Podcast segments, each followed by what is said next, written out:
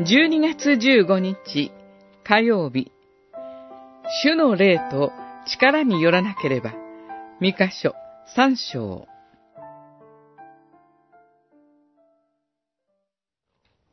しかし、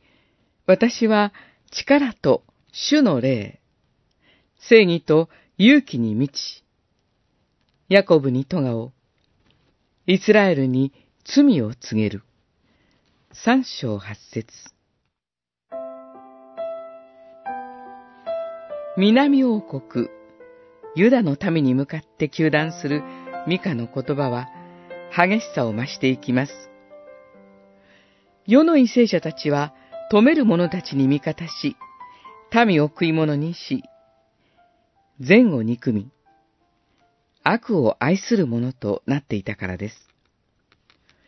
裁判官、祭司、預言者たちまでもが報酬目当てに忖度する者になり下がってしまっていました。それゆえ、為政者たちが主に助けを叫び求めても、預言者たちが夜、幻を求めても、主はお答えになりません。ミカは、そのような時代の中で、為政者、裁判官、宗教的指導者らに対し、罪と裁きを大胆に宣告します。彼らの罪とその責任を問うことは、いつの時代も勇気のいることです。権力者や支配者に